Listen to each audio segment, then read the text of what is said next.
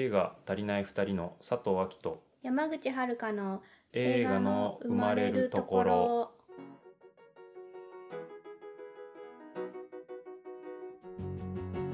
はいこんにちは。こんにちは。山口 遥です。はい。最近僕あれなんですよまた髪を伸ばし始めた。また。すごい急に始まった。フリートーク何したらいいのかなと。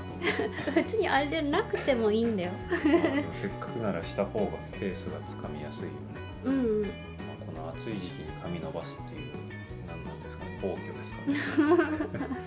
もともと僕スポーツ狩りとかさそういうのしかしたことなくて、うんうん。髪をこんな長くするなんてなんか自分では全然考えられなくてああとあひげを生やすとかも。うんうん美容室とかも入れなくてあ恥ずかしくて。あそんで山口に会った時に「佐藤亜希は髪伸ばしてひげ伸ばせよ」って言われて何何者だ？そっか。その時別にこういう関係じゃないからさ、うん。あ女性と話をしてる自分すごいなと思って。で女性が言うならもう伸ばしてみるかみたいな。うん。その時ねもう半信半疑ですよ。まあそうだよね。そんな角刈りしか角刈りじゃない。角刈りではないよ。スポーツ狩りしかしたことなかった人がね、今スポーツ選手でさえスポーツ狩りなんかしてる人いないよね。もはやスポーツ狩りとは言わないのではないか。一回さ勇気出して僕美容院に行った時に、スポーツ狩りでお願いしますって言っちゃったことがあってへえあ美容室ではスポーツ狩りってないんですよねってえ言われて。そうなんだ。えそうなんだと思っ美て容室にはじゃあないんだ。僕お願いそれ以外知らないわと思って 雑誌バーって見せられて、すごいかっちょいいうん。ツンツンの頭の男の人たちばっか乗ってて「どれにします?」って言われて「おーどうするか」と思って。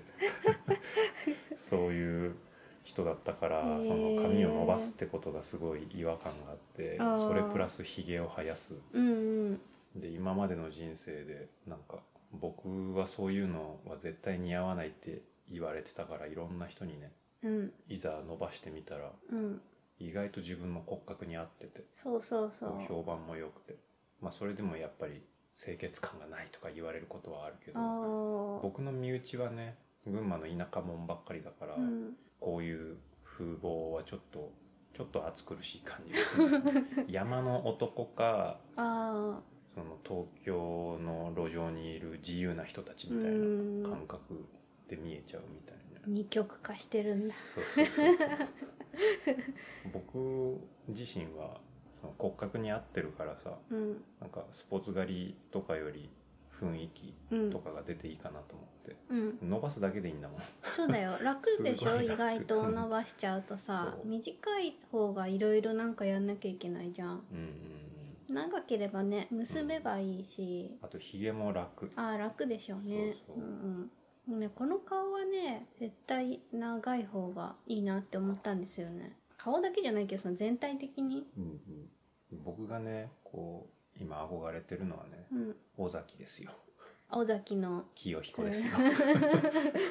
あの人かっこいいよね。清彦はねかっこいい。私があの一番好きな男性だったずっと。いろいろあの動いてるけどう、んうん。でもやっぱ尾崎時代が長かった。あの豊じゃないよ。清彦ね。豊もすごいけどね。豊で豊はちょっとあんま好みじゃなかった。そうなんかさこのラジオのさうん。編集を私がやってるんですけど、うん。なんかすごい自分たちのその喋り方の癖とかがすっごい気になって気になるっていうか編集しづらいこいつらみたいな。そうなんだよ。すっごいイライラするんだよ。僕も自分らのうん。やつの動画とかをうね、ん編集したりしてて、うん。前回までの A 撮りとかはうん。僕が全部やってて、そうだね。そういろいろうちらもねコンテンツとかを増やそうと試みてるからそうそすっごい僕も編集してるんですうけど、うんもうね編集しにくいようんね。ねすっごいしにくいこの人たち。何なの？って感じ。ほんとイライラするの、なんかあ今も言っちゃったけど、うん。私はとにかく「なんかその」って言い過ぎなの。でしかも「なんか」と「その」を分けてくれたらいいのにうん。なんかそのって言うから切れなくて切れないねすっごい邪魔だよね。あと最初の文字を言わないね。あ「なんか」とかも「なんか」って言って どこで切りゃいいんだよみたいな。あそうそうそう。でもね佐藤さんも、うん。あのうーんって言ってから言葉始めるからそうそう「うんがー」みたいな感じでなんかよくわかんなくて切れないし。あと僕自身は自分でやってて、考える時間が長い。長い。間がすごいでね間が長いだけだったらうん。バンバンって切れちゃうからいいんだけど、うん。その間の中に「うわー」みたいなうん。ちっちゃいうめき声とか言葉がねちょっとずつ入ってくるからうんうん。いちいち切ってつなげなきゃいけなかったり聞かなきゃいけないじゃんその喋ってる間、そうだね。うん、だからそれが長くては切るに切れないみたいな。っうん。ていうのをね聞きながらやってるんですよこの編集を。そういうのをね今までは僕だけがやってたから、うんうん。全然山口に言っても理解されなくて、うん、でまあ、理解されないことって人ってすごいイライラするもんなんですけどそうねわかんないからね。そうその度に喧嘩になったりイライラがこう充満したりしてて、うん。やっとね山口もねその思いが分かってくれたのかと思って。しかもこのことに関しては山口から今回喋ってきてくれたからね、あそうだね。しかと心得たよ。うん、僕はもう目が飛び出るかと思うぐらい驚いた。山口からその発想かみたいな、結構さ映画とかもさうん。あの取材とかを受けるようになるとさ、うん。見えてくるじゃん。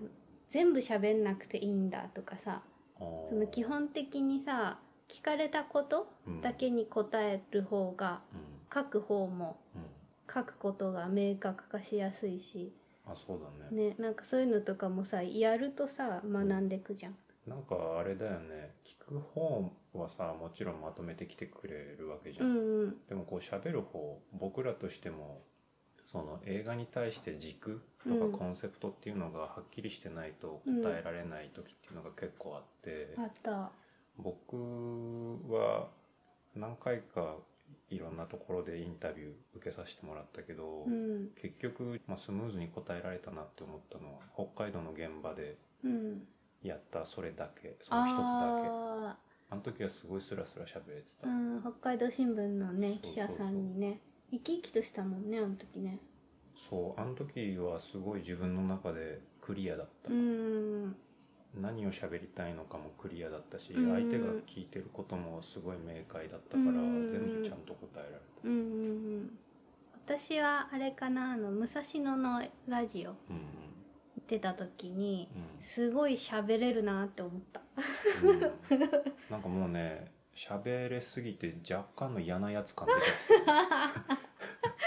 喋れないやつはちょっと黙っといて。私が全部埋めるからみたいな。なんか責任感があすっごい充満して。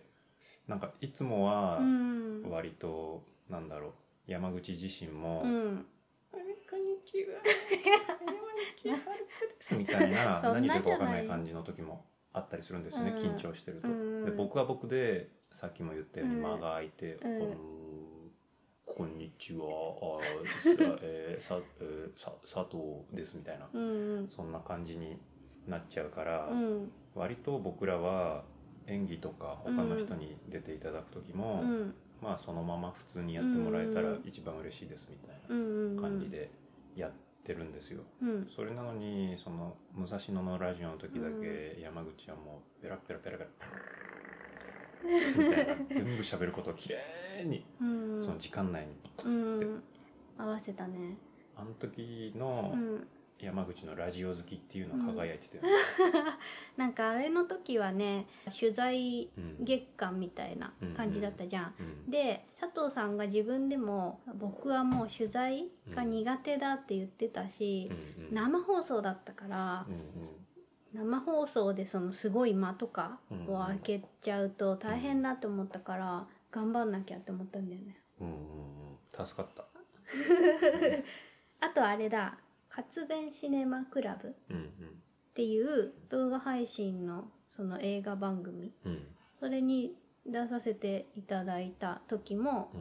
自分的に落ち着いて喋れたなっていう思い出がある、僕もあの時は割と落ち着いてたかな、うん興味持ってくれてたからうんすごい落ち着けた、うん武蔵野さんも別に興味がないわけじゃなくて、うんもちろん出してもらえてるうんで、んでもその映画の俳優として興うん。味を持たれてる部分が少しだけあったうんで、ん。自分は言いやすかった。あー。あれだね。じゃあ佐藤亜希さんにインタビューする方は佐藤亜希さんに興味を持って、でもそれって一番基本じゃない？確かにね。興味ないんだったら別に来なくていいんだけどみたいな、まあほら世の中さ。うん。そういうことだけではないじゃん。仕事としてさ。そんなわけでですね。うん、お話も上達するといいですね。このラジオを通して。ぼちぼちです、ね、あまり向上心が見えないようですが。映画に出たい。ああ。作って出たい、そうだうね、ん。はい。ままた作って出れるように。うんまずはこの映画をねうん、全国展開頑張っていきましょはい、うというわけで3回目ですけどはい、前回は2014年のちょうど暮れまでうん。のお話ですね時期的には。お話ししてそうそう東京国際映画祭うんのレッドカーペットを歩いたことでうん。起きた心境の変化。そして2人目の監督候補った方にご紹介いただいた映画プロデューサーに映画化をお断りされうん。うんそんな中完成した脚本「ベターハーフ」っていう脚本をうん。また別のプロデューサーの方に送るも返事がなくなりうん。っていうところまででしたね。はい。はい、でそんなことをしながら2015年年を越したわけですね。はいで2015年の1月から引き続き山口が脚本担当してたんですけどうんそのねどうも恋愛話っていうのが軸になってることになんか変だなっていうのをずっと感じてたんですよ。うんうんでまあそれを佐藤さんに打ち明けてうんうん。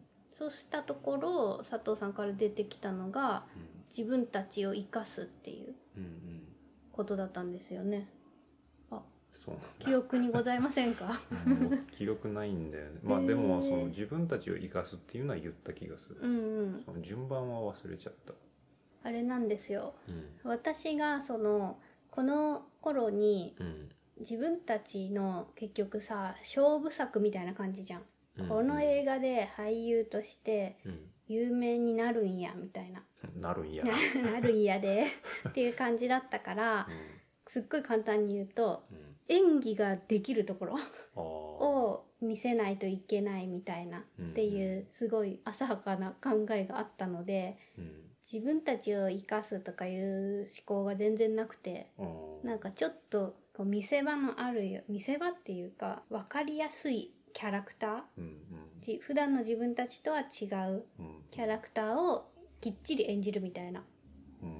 ことを考えていたから全然自分たちとは離れた役うんを設定してたんですよね。うん。なんかこの頃はうん、演技に対しての考え方が今以上に2人がすれ違ってて、うんうん。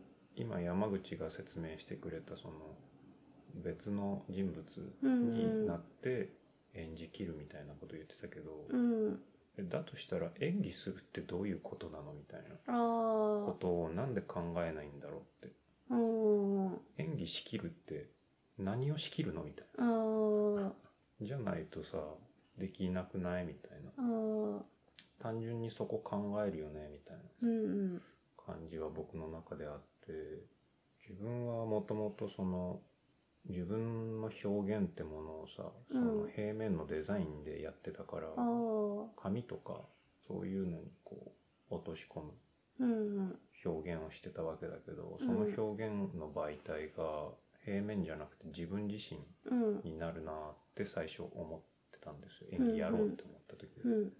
その時に演技って何なんだろうっていうのから入ったんですよねああ佐藤さんっぽい。でもさ分かんなくない？だってさ、うん。演技をさテレビとか映画の中でさ、うん。やってる人たちとさ、うん。実際に生活してる自分うってん。何が違うんだろうってすごいハテナだったんだよね。あ見てる時に？うん、あそれだとちょっと分かりにくいけどその、ううんまい演技と下手な演技の違いが全然分かんなかったんだよね。うーん。なんかさ歌とかもさうん上手い人とさ、うん。下手な人がいるとか言ってさ、うんその昔のシャンソン歌手とか言ったらさ、日本のちょっとさこう今の上手い人とはちょっと別な感じじゃん。味があるとかさ。シャンソン？シャンソンじゃなくて。例えば有歌団ああはいはい。有歌団とかってうん。確かに心に響くし、揺さぶられるよね。いろんな人をさうん感動させるじゃん、うん。独自性もすごいよね。そうそう。でも一般的に言ったらさ高音なんて全然出ないしさあ低い綺麗なトーンだってうん多分出ないあじゃん、ん。でもすごい素敵じゃん、うんそうね。モンタヨシノリさんとかもそうだよねああそうかも。う、んわざと声からしたり。そうそうそう。声を枯らすってさイコール下手な人っていう認識がちょっとあるじ上手い人って喉枯らさずにさあ透き通った声はいではい。スコーンってうんやるっていうさ、うんそうね。だからそういうのがあるからうん上手い下手が全然わかんなくて、ああなるほど。だから余計発声練習とかうん筋トレとかに疑問を抱いてたんだよね、僕はね。でもそれはやってたんだけど、うんうんでそうなった時に上手い演技ってなんだろうって思ったんだよね、上手くなりたいからね、うんうん。で僕は美大だからさ、うん。映画学科の友達もいるわけで、うん映画学科の友達に上手い演技って何みたいにうん。聞いたら全然まあ僕の質問もねうん。だいぶまとまってなかったから、うん。漠然としてるじゃんだいぶ、ん相手もそんな答えられなくて、うん。まあこういう羊たちの沈黙見たらいいよって言われて、で僕も見たけど、うん。なるほどみたいな。ちょっとよく分かんなかったんだけど、うん。だから結局その演技ってなんだろうっていうのがつきまとうんだよね。うん。僕の中では。で一応この時期うん。に僕が考えてた演技うん。っていうのは、結局その生活をすることうん。と大差ないなと思ってて、うん。でも明らかに違うのは他者の目うん。とかまあ映画とか映像系だったらカメラだよね。うんうん。とか周りにスタッフがいるとか、うん。そういう違いうん。があるんだなと思ったの。うんでそれってどういうことかっていうと自分たちの私生活っていうのをうん。他人に覗かれてるってことなんですよね、はだからトイレにいる姿とか、うんお風呂に入ってる姿とかっていうのうんを他者に覗かれてるってことなんですよあうね、ん。それをされながら普段通りに生活しなきゃいけない、うん。それがおそらくまあ演技なのかなって思ったんですよね、うん。まずね。うん。うん。そういう土台がまずあるわけで、うん。だからまず演技っていうのは自分らしさうん。っていうのをちゃんと他者に提供できる状態っうん。ていうのが必要だと思うんですようん。うね。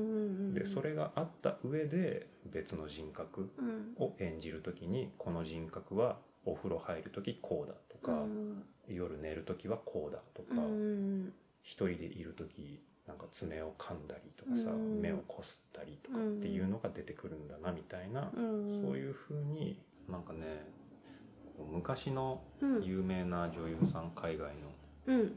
のの言葉だと思うんですけど、まあ、表現者みんなそうだと思うんですけど、うん。表現者じゃなくてもうん。みんなそうだと思うんですけど自分自身をうん。愛してあげることうん。っていうのがまず一番最初の土台になってくるみたいな演技？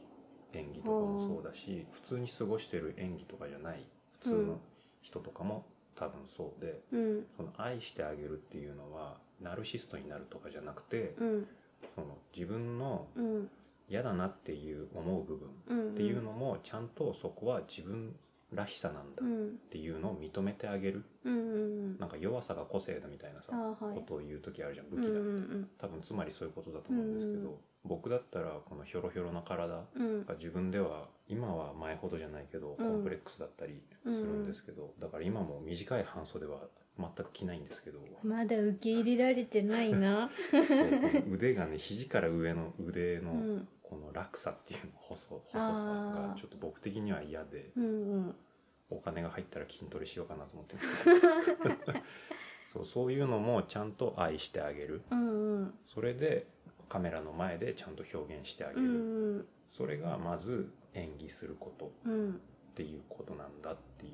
へえだからまあでもさらけ出すことイコール演技って勘違いしちゃう人もいるんだけどそれはちょっと違うかなって僕は思ってあーそれだと本当に死んじゃうからね。そうだね。何でもしちゃうからね。それは良くないよね。だからそこら辺の、うん。えー、と違いとかも、うん。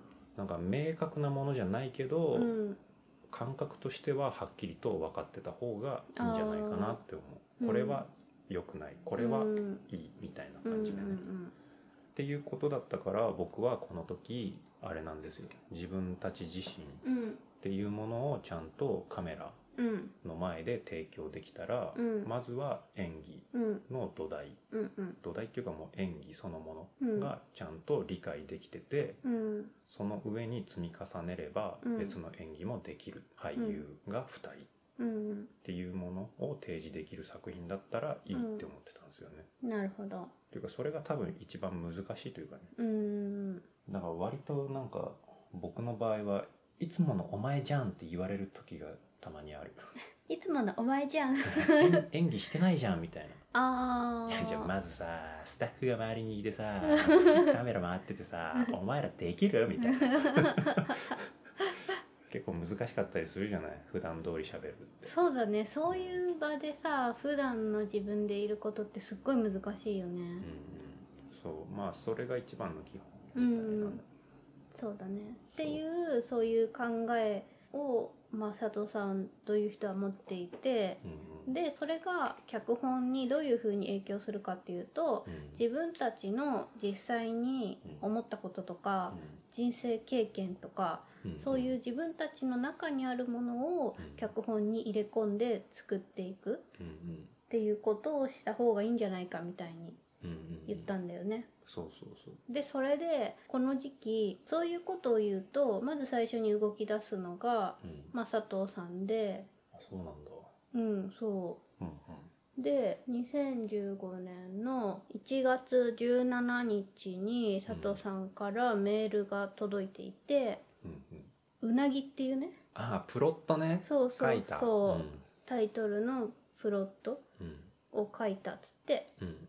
送られてきたんだわこの時プロット大会みたいになってたねそうそうそうそう。そのあれなんで探ってたんだよね。そのどうも恋愛だとしっくりこないっていう私の主張うん。を受け取った佐藤は。うん。そう。だから僕は脚本やんないって言ってたんだけど、うん山口一人だと行き詰まっちゃううんうんうん。から、まあそう出しゃばったわけではないけどね、うんうん。普通になんかこう提案みたいな感じででこれに対して山口もね プロットを書いてね、そうそうアンサープロット。うん、でそれはね「吹雪」っていうタイトルのうんうんやつなんですよ。うんでだからこれ今から4年前かうんうんのプロットうんうん。をせっかくなのでうん。読んでみようじゃないか。あーでもタイトルは「企画意図とシノプシス」って書いてあるね、あそう。っていうメールの中でうん、シノプシスとかもやったね。やった。はい。はい。じゃあ読んでみますか。はい。じゃあまずは。先行佐藤。はい。うなぎ。はい。このタイトルがちょっとウケるよね。はい。じゃあ行きます。はーい。うなぎやりたくてやっているわけではない仕事。高校の美術教師。今は夏休み今日は私が日直の当番の日なので誰もいない学校の見回りをしている。見回りも終わり一旦職員室に戻る。戻ると同期の英語教師の村田がいた。村田に話を聞くと休み明け用のプリントを整理しているという。私は自分の机に戻り日直の仕事を続ける。村田は整理を終え帰り際に私を飲み会に誘った。すでに何度か催されている飲み会にいつも参加しない私が行ったら盛り上がると彼は言う。私は2人だけの空間を早く終わらせるために曖昧に参加すると答えた。家に帰るといつものようにパソコンを立ち上げツイッターをチェックしメールもチェックする。メールの受信箱に一通だけメールが届いていた。題名には「佐藤亮です」個展開催のお知らせとある。大学の時の同級生から個展の誘いだった。はい。はい。まあ最初の1ページ目ですねこれが。はい。これ何ページもあるんですよね。そうそう何ページもあって。で最後まで書いてるんですよね。そうだね。これがね17ページあるわ。うん少ないね。うんうん。まあこういう土台があって脚本を仕上げてるんですけど。そうそう。これあれだよね。うん、いきなしも佐藤亮ですって。自分が登場してる。そうそうそうそうそう。この佐藤亮ですは僕の友達のことかな。その自分の実際のね、ああ自分がうん、こういう美大の時に。そうそうそう。てかあれか卒業してからこういうメールが実際に来てたってことか。あ来る来る来うんる、うんうん。来るしあと高校の美術教師っていうのは友達ですね。明あらかに。あであれだよね。一人称が私だから女性が主人公うんうん。で書いてるんだね、そうそうそう、うんうんだから山口ですよね。山口を主役にこう僕は書くっていうのを決めてたからね、ーああなるほど。そうだから最初なんか美術系の話うん。で進んでたね。確かに。この恋愛軸の後ねこんな感じのがあってうんうん。でそれで私がアンサーしたのがですね。別にアンサーではないけアンサーではないけど、ど、うん。こういう感じで入れていくのかみたいなうん自分の要素を。うんそれで私が書いたのがうん。え吹雪。29歳の越前吹雪はアルバイトをしている。18歳で高校を卒業し歌手になるために東京に出てきたメジャー歌手になるつもりが来る仕事は違うメジャー歌手の仮歌入ればかりだった。週に何度かイベント等で歌っているうちにタレント崩れになり友人に誘われた舞台や自主映画に出演し役者崩れになり周りに寄ってくるエンタメ好きな大人にそそのかされてフリーライターになり文才があるのかもしれないと勘違いして小説家崩れになった。そんなことをしているうちに気づいたらただのフリーターになってしまった。私は一体何になりたいのだろう。どうしてただ生きていくだけでは満足できないのだろう。歌手なんて目指さなければよかったのに。私に吹雪なんて名前をつけたのは誰だ？祖父だ。我が家の家族の名付け親は全部祖父勝吉だ。はい。はい。これが1ページってことですね。そうですねそうこんな感じ。山口もともと歌やってた人だったんで。そうですね。そうですね。この中で自分のその要素は歌をやりたいもともとやりたかったっうん。ていうところとうん。あとこのなんか精神ほいちいちさうん。その自虐自虐性があるよね。なんかタレント崩れ役者崩れうん。小説家崩れとか、うん。このなんか言い方ものものは言いようじゃん。うん。小説家を目指してたんですよねとか、うん。素直な感じじゃなくて。わざわざく何々崩れっていう感じ。あれだね周りがフォロ そうーするのが面倒くさくなってそうそうそう。人が減ってくパターンそうそうの人だね。そうだからこれはこういう主人公うん。がもう一人の男性主人公。うん。その佐藤さんがやる予定だったうん。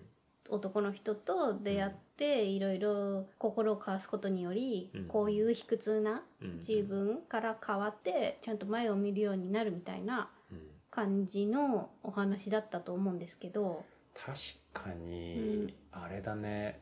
この時期とかうん。すごいもう会った時から卑屈しかなかった。ね 卑屈なのにめちゃめちゃ自信家みたいな。佐藤さんは髪伸ばした方がいい。うん。ひげ、も生やしてみたいな。すっごい自信家なんだけどあ私何々崩れだから。寄ってきたエンタメ野郎たちにそそのかされたからみたいな人のせいにもしちゃうみたいな。ーそう。なんかさ自覚がなかったから多分やばかったんだよね余計。ああそうなんだ、うん千里眼みたいななんかあ斜めから見る自分の洞察力すごくねみたいな。あーすごくなかっそう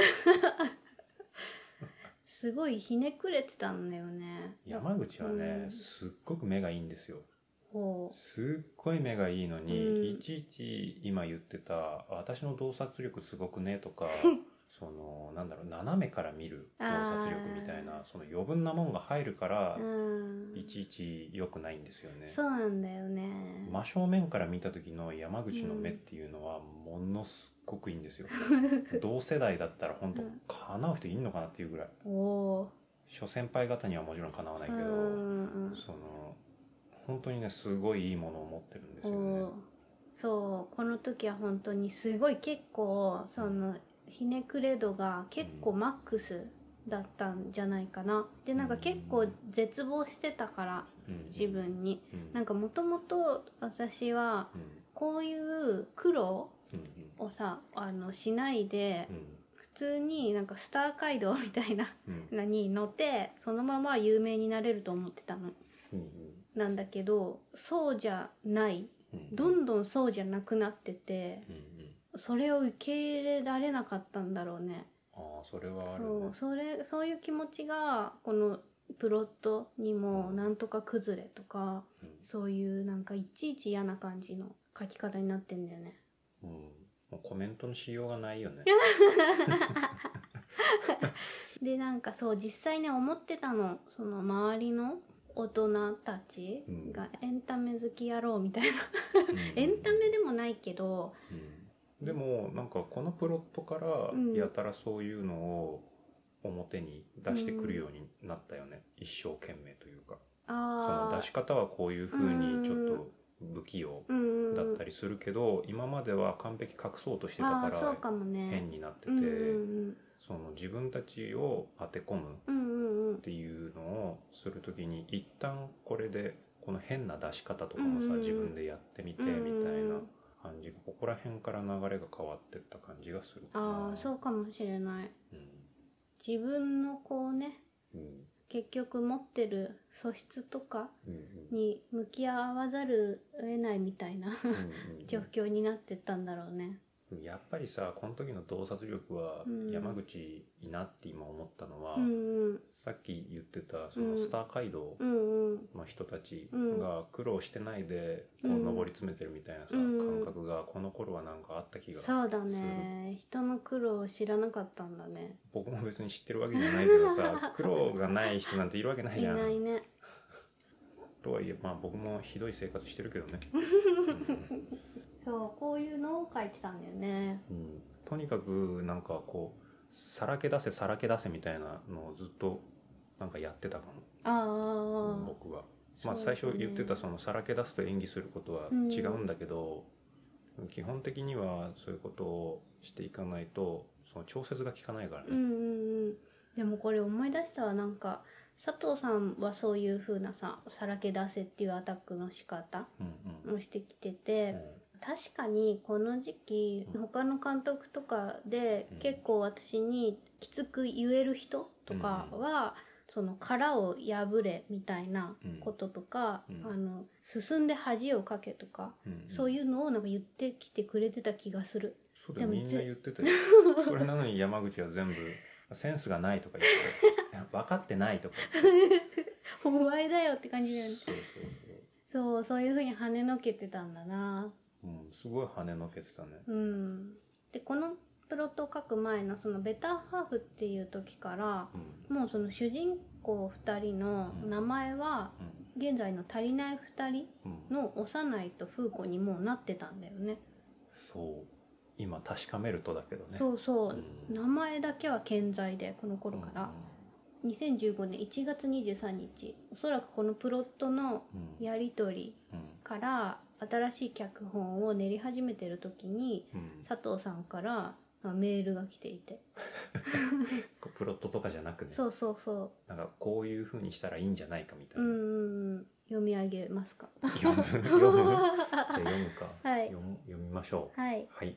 じゃあ読みます、はい。幼いも風子も結局目に見えるものは手に入れられない今を耐えていつか来る未来を信じてどんな状況になってもやりたいことを続けることが大切なんだ。今の僕たちの状況を組み込むのであればこんな着地になる気がした。っていうメールをね送ったらしいですね。そうですね、い。すっごいこのメール佐藤さんって感じ。まあ僕が書いたから、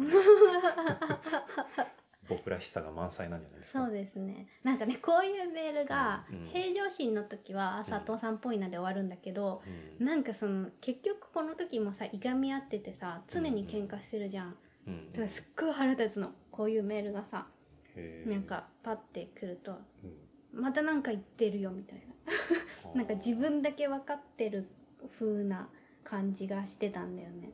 あーなんかね山口は基本的に敵対心があったんですよね、なんで敵対するのかが僕には全然わかんなくて。ね。だからこれも単純に情報共有というか、うんうんその山口もさこういうのひらめいたんだけどどうみたいなさ、うんことを言うわけじゃん人だから、うんね。で僕もそれを言ってるだけで、うんうん。それなのにもう劇場っていうんですか？も劇場うブワーって山口が爆発しちゃってうん。一回一回。なんかバカにしてるとかさ、うん今言うバカにしてるは言ったことなかったね、うん。い今言ったみたいに自分だけが知ってる風なうん。態度とかうん。メール打ってくるみたいに言ってて、うん。これのどこが僕だけが知ってるこの着地こんな気しない？みたいなそんなメールじゃなくない？みたいな。え普通にあれでしょ？2人はこんな感じだからうん。こういう着地になるんじゃないかな？みたいなことを言ってるだけなんですけど、さあこんなに、うん。こんなにっていうかそんなに喧嘩の話してないけど、うん。この佐藤さんうんほど、うん。そのなんだろう結構さオブラートにさうん。包まないでうん。相手を責めたり、うん。結構ね選ぶ言葉うん。怒った時に選ぶ言葉がうん。かなり直接的なんですよ。そうそういうのがもうぐさぐさぐさぐさ体にうん。ニュルニュルニュルニュルって入ってうん。溜まってるから、もうこういううん別に何の問題もなさそうな言葉でさえ、うん。すっごいトゲを感じてたんだよね。その言葉はね山口にしか使わないよもちろん。愛があるから僕には。そのあれですよね。さっき言ってたうん、山口が他の人にもさらけ出せとか、あそのもうちょっと自由にやったらいいんじゃないかみたいなことを言われても山口は反発し続けるんですよね、うん、そうだね。それってつまりは山口の心のドアをノックしてるっていう行為なんですけど、うんうん、そのノックがちっちゃすぎるんですよね山口には。山口の持ってるものっていうのはすごく価値があるものなんですよ。なの、にその価値があるものっていうのはみんなすごく価値があるんだけど、うん。それはその扉の中にしかないんですよね。うん。扉の外にはあんまないんですよ、うんうん。だからその扉の中にあるものっていうのをうん。提示しないとうん。良さが出てこないんですね。うん。でその扉を開けるのは誰かっていうと自分自身でしかないんですよ。おーすごい。文学チック。ちょっとスピリチュアルな話ですね。で他者はうん。相手に扉を開いてもらうためにできることっていうのはもうノックしかないんですよ、お開けてって。で山口の場合はうん。性格がこの時本人は繊細で可愛らしいすごい乙女なうん。綺麗な女性みたいに思ってたのかもしれないあけど、乙女座だからね前回話した。うんそうなんだけどそういうことじゃなくて強情で意地っ張りでうん。すげえタフな野郎みたいな感じだからまあタフさもあるんですよ。だからすっごい重い扉なんですよ。うん。自分で開くのも大変で。ああ自分では開けなかっただろうね。でも開いたのは結局自分なわけでだからこのノックっていうのをすごい強烈にするんですよ僕は。ー。ああ。鋭く。で直接刺さるうん直接な言葉っていうのうがん。おそらくいいんだろうなと思ったんですよ、うんうんうん。その代わりカウンターがすごいです。凄まじいカウンターが来るけど僕は僕で欲しいものがあったから、うんうん。そんな1対1のカウンターぐらいで倒れてる場合じゃないから、おまあ、全部受けようと思ってたね目の前目の前じゃないそう真正面ー。で、うん。でそれで真正面のそのやり取りうん。がダメだっうん。ていう人うん。が主に表現の世界からは消えていく印象がある。佐藤の千里眼。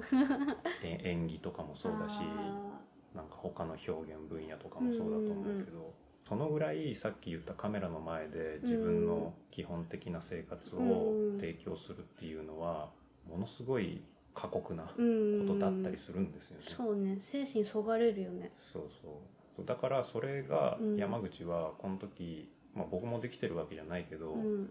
その明らかにうん。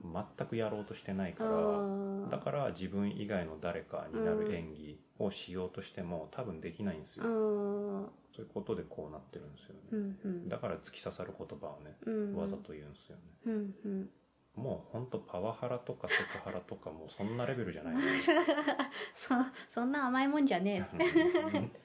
そんそんなん面白くないじゃんだって、そんなことを乗り越えながらうん。その自分たちを生かした脚本作りうん。にこう移行し始めてで2015年4月に「いびつな体」っていうタイトルの脚本が完成したんですよ。はい。でこれはこの「いびつな体」っていうのはもうそのまま佐藤さんがさっきも言ってたコンプレックスな自分の体ああそうだね、うんうん僕いびつだと思ってないけど、ね、細いとは思ってたけど。ああでもいびつらしいっすね。いやかなりねあんま見たことない細さ。うんうん。ですっごい大きくなんだよね。あそうそうそう、うん。お金が入ったら整体行こ映画「ドリーム」掴んだらうそうそう。整体行こう。でねこれがその佐藤さんが経験した美術うん。の経験を主人公の女性に反映させててうんもともと絵を描いてた女の人がいろいろ嫌になっちゃってうん。旅をしてでそこでいびつな体を持つ男性に出会いうん。でその男性は自分の細い体をあんまり見せるのが嫌なんだけどその体いびつ？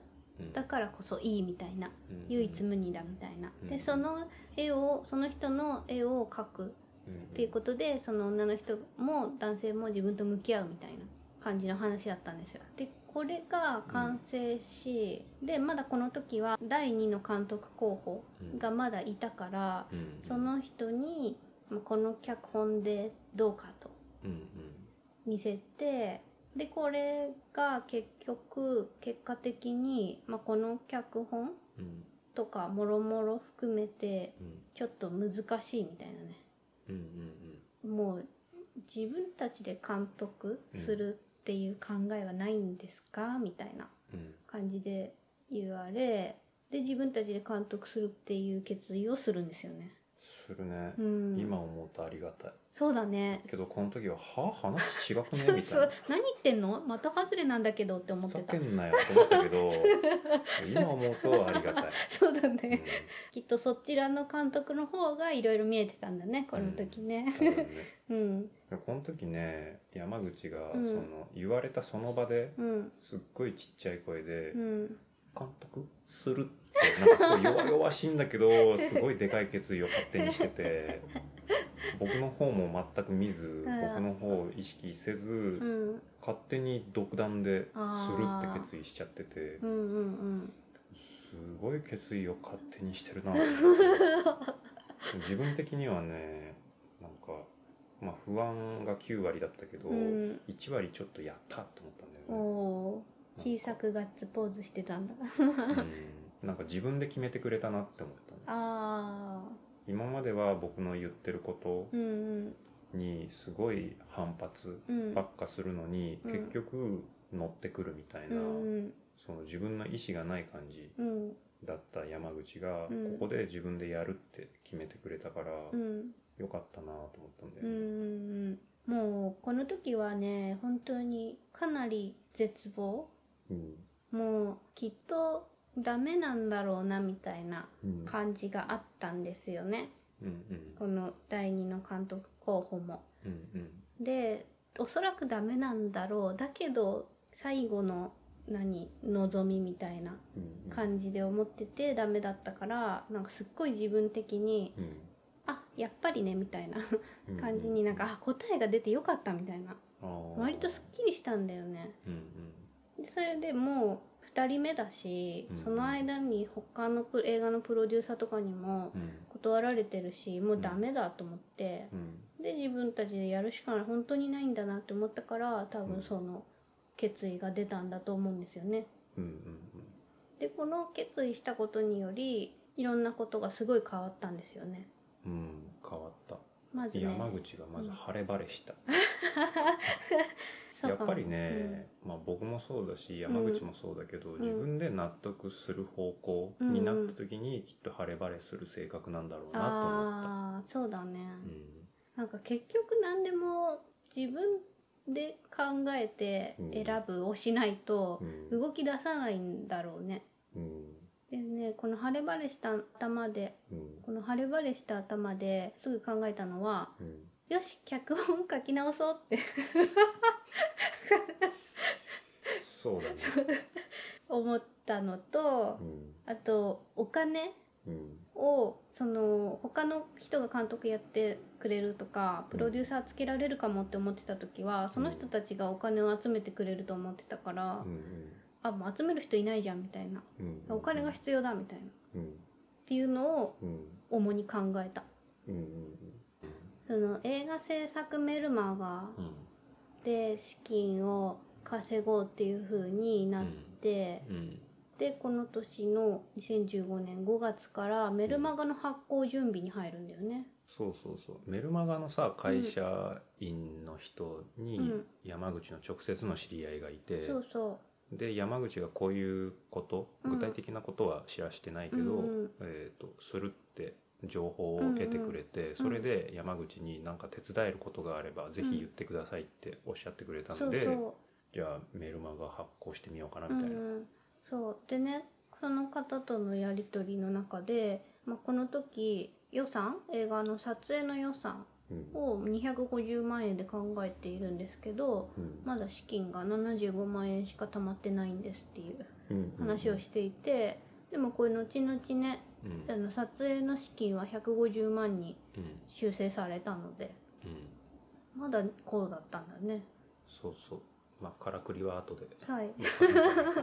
そう。う。ん。でそれでいざ250万っていうことで結局そのメルマガだけでは到底うん。お金稼げないから、うん。もうそれぞれねもうバイトとか派遣とかするぞってなるんだよね。そうそう僕は基本バイトなんですよ、うんうん。しかも飲食の、うんうんうん。飲食のバイトって給料低いんですよ。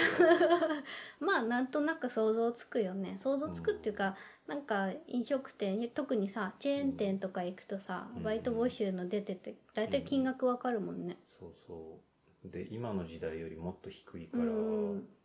その時に面接で月手取り25万。うん欲しいって言ったら まず LINE がそんなに空いてない。その入れる時間がそんなにない。うん25万円分稼げるほど。そうそう。だって昼間はパートのおばちゃんが入りたいし夜は学生さんがあー確か入るから。に売れない俳優が入るロングで場所は。入れるとこなんてないよみたいに言われたりして。うん。でまあ25万いけるとこもあったんだけど、うん。結構ねその僕が最初脚本書いてた時のそのバイトの入り方うん。がちょっと異常で、うんうんもうね体もすごい壊しちゃってて、うんうんもうね結構恐怖があったの僕はあ一回入ったらさもうずっと続けなきゃいけなくて、うん。もう膝は痛いしさ 背中は変な寒さがあってさ結構ねひどい状態になってたんですよ、体が。もう映画撮れる前に体が壊れるんじゃないかっていうね。そうそうそうそう。それですごい怖くなっちゃっうん。て、本当に25万稼ごうとすると、うん。本当に多分僕死ぬはなんないけど、うん。多分病院には運ばれるなと思ってちょっとまずいうん感じになってた。うん。で私は大体こういう時、まあ、短期の派遣とうん何かと何かをうん。こう掛け合わせるみたいな稼ぎ方してて、うん。でね私もこの時ねもうすぐ働きたいみたいなことをうん派遣の担当の人に言ってうん「でもちょっとそんなすぐは無理ですね」みたいなことを言われたよみたいなやり取りをしていますね。なんかねライターって便利、うん。便利便利。食いぶちが一応ある、うん、あそうそう。あれですよ。だから本当にとりあえず将来のことは分かんないけどどうにかしておきたい。うん。なんか会社で働きたくないとかいう人はうん。とりあえず文章を書けるようにしておくと絶対いいです。あとこの時期はやっぱりね薬剤師の免許取っとくべきだったなって思った。思ったね。薬剤師はすごい稼げるよね。稼げる、やっぱ資格、うん。そういう系。薬剤師いいなと思って。ねバイトでだってこの時期2500円とかあったんで時給。あーすごいよね。すごすぎる、そうですね。だからねこの2015年のうん。この初夏からうん。はずーっと働いてたのですうん、っごいああの辛かった。辛かった。本当に辛かった。だってうん映画が全部止まってるんだもん、そうの間そうそうなんだよね結局ね。自分何のために映画始めたんだろうって思いながら鍋振って 鍋振ってなかったかこの時なんだろあうどんじゃないうどん。ううどんか、うん。うどん茹でてたね佐藤さん。じゃあうどん茹でてた でね私はねクレームの電話を受けてた。でなんかあの w i f i のルーターを売る短期の派遣やっててう、ん。あのすっごい電話で粘着質なうん。人に結構捕まっちゃってて、すっごい長いの。3時間とか平気でずっと文句言ってくるの。電話代大丈夫ですか、そうそうそうそう。来いよとか言ってくるんだよね。うんでいけないよとか思いながらも、うん。まあそういうのを聞きながらもうん。ずっと脚本のこと考えてて、ここれちょっと脚本に 使わせていただこうかしらとか思いながらやってましたね。それ言えばよかったのに。脚本脚本でこのやり取り使わせていただいてもよろしいですか？上長の者にも相談いたしますのでみたいな。そうするともう電話がね56時間になっちゃうから。うんだからもうあれだねコツコツ貯めてたんだね、そうだね。うん。結局コツコツ貯めることになったんだね。うん。そう。でもねこれすごいんだよ。後々わかるけどさうん。2015年の夏に一気に稼いで、うん。でも結局にもう年明けすぐにはクランクインするから、うん。結構必死だよね。うん必死。このね、うん予算決めとかさ、うんうんその撮影のそう始める期間うん。を山口がこの日がいいってすごい言ってて、この時期がいいみたはいいにすごい言ってて、うんうん。でも予算を考えるのは僕で,、はいはい。でそれに対してもやっぱり山口はもうすごい何喧嘩腰というか やっぱりさっきも言ったように、うん。その僕に対して敵対心があるから、うんうん全然言うこと聞いてくれないんですよね。ああなんかこの日にシュートなんだから、うん。この日までにお金を集めなきゃいけないとか、うん。この日に始めるからお金をこんだけの金額集めなきゃいけない。うん。でそれにその金額もそれだけだと賄いきれない可能性もあるから、うん。いろいろ自分たちの手持ちのお金とかも出ていくかもとかっていう話をしても、い今も全然思い出せないけど、うん。すっごいこうバトるんですよね。うん。いつも。そうだ。僕今言ってること全然おかしくないじゃん、うん。この日に始まるからその日までにこれとかさ、うんうんうん。すっごい当たり前のことを言ってるのにすっごいいつも喧嘩腰になるんだよね、うん。それですごい困っちゃうんだよね。でもこれさその佐藤さんはそういうふうに言うけど、うん。そのねこっちからすると、うんうん。その言ってくる方もすでに喧嘩腰の言い方なの。う んああそうなのかもしれない。でも結局さ撮り始めの日うん。を主張してたのはうん。山口の方で、僕は1年遅らせてもいいんじゃないかっていうのを提案してて、その日に撮りたいって山口が言うから、この予算を出してるのに、うん。なんで納得しないのみたいな。